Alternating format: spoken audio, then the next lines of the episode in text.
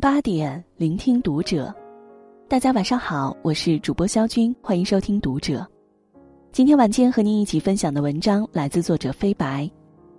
四十三岁男星凭状态走红，真正的狠人都是长期主义者。关注读者新媒体，一起成为更好的读者。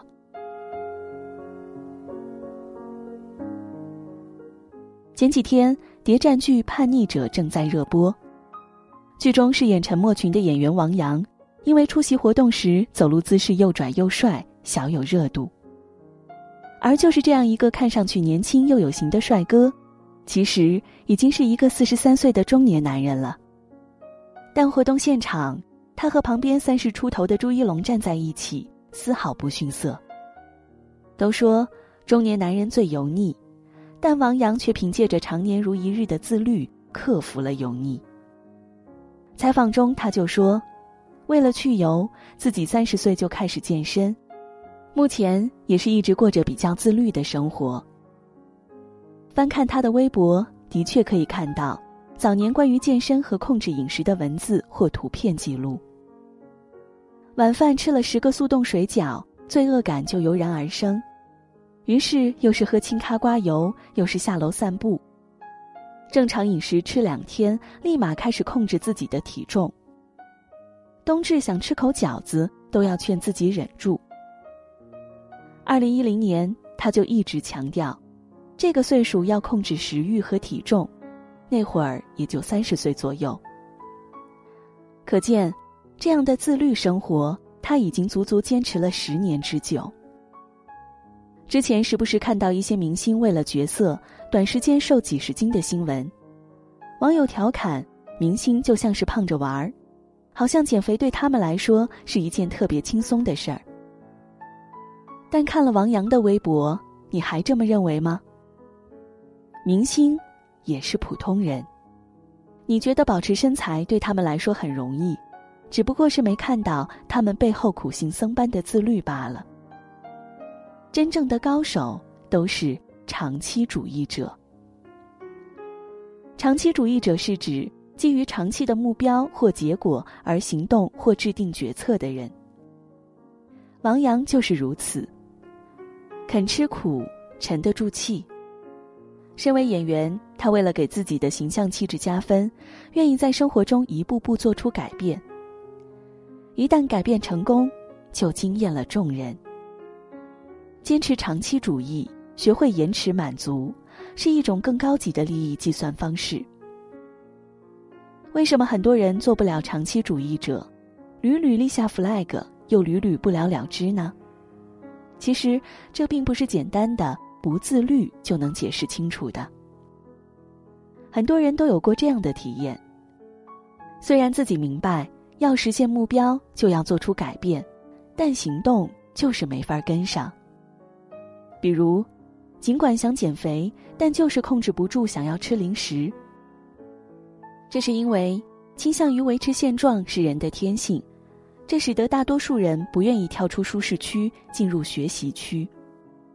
踏入那个让人感到安心的状态一步，就是所谓的学习区。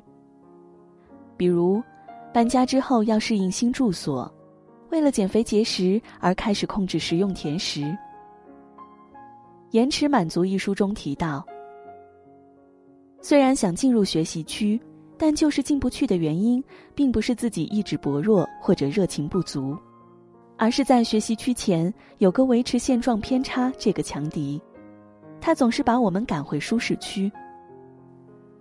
维持现状偏差是一种人类规避变化的心理本能，即使该变化可能会带来好处。但是对改变的恐惧会让人无法采取行动。比如，下面有两种游戏。第一种，无条件获得一千元；第二种，玩剪刀石头布，如果赢了得三千元，输了一分钱没有。尽管理论上更多人想选第二种游戏，但大多数人最终都会选择第一种游戏。反之，第一种不得不交一千元的罚金；第二种，玩剪刀石头布，如果赢了可以免除罚金，但是输了要交三千元。在这种情况下，虽然理论上人们更想选择第一种游戏，但是选择第二种游戏的人数却在增加。因为相对于之后可能得手的东西，人们会对已经到手的东西更加爱惜。这也是为什么已经在一起很久的恋人，即使有不满，也没有办法开口说分手。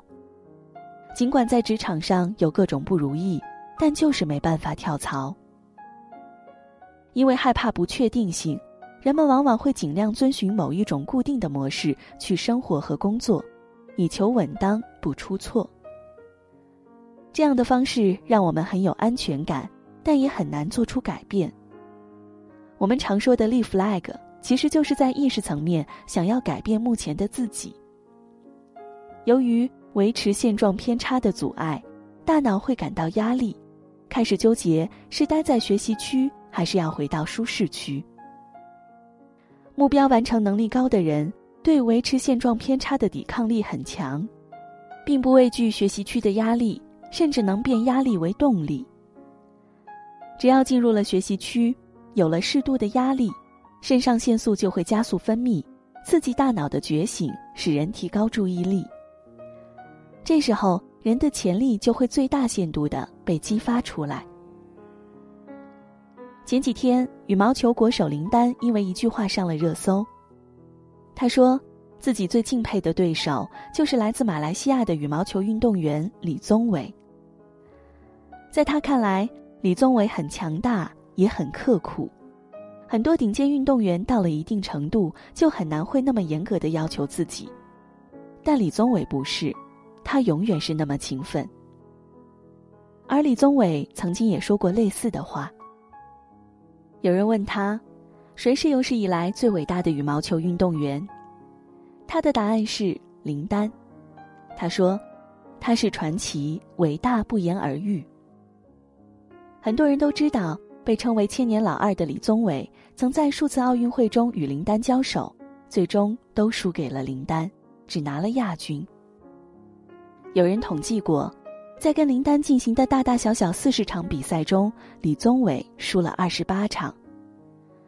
可以说，林丹是李宗伟最大的敌人，但这并不影响李宗伟对林丹的欣赏。他甚至说过。超越林丹就是自己刻苦训练的动力，想要赢得比赛，自己就不能放松。林丹就是李宗伟克服维持现状偏差，在学习区坚持下来的动力，也是推动他成长的催化剂。《延迟满足》一书中提到一个词叫“达成之脑”，李宗伟的这种习惯和思考方式就是达成之脑。而一直沉溺在舒适区无法自拔、不善于完成目标的人的大脑，则被称为安逸之脑。每个人都有针对自己的一个自我形象，即本人对自己是一个什么样的人的定位和评价。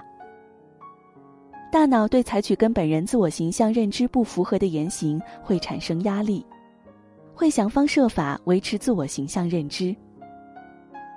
拥有达成之脑这种自我形象认知的人，会自然采取能够实现目标的行动；而安逸之脑的人，则会采取无助于实现目标的行为，最终取得的也是符合自我形象认知的结果。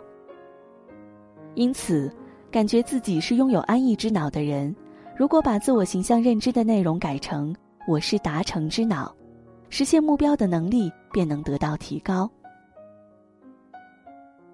前段时间，把健身当成终身目标来搞的张丰毅也上了一次热搜。在他的健身生涯中，打篮球、练器械、压腿，各种项目轮番来。按他的话说，都练习惯了，真停下来自己浑身都不舒服。罗振宇曾在《时间的朋友》跨年演讲中这样阐述长期主义。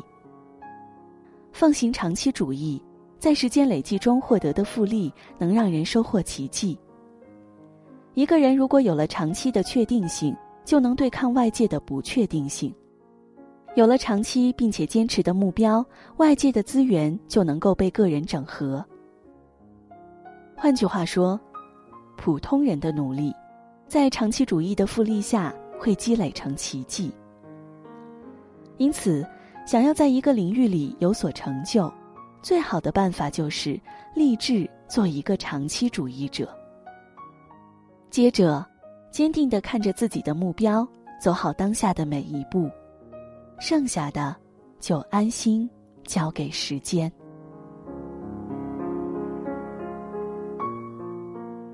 今天的文章就和大家分享到这里。如果你喜欢今天的内容，请点亮再看，并来评论区和我们留言互动吧。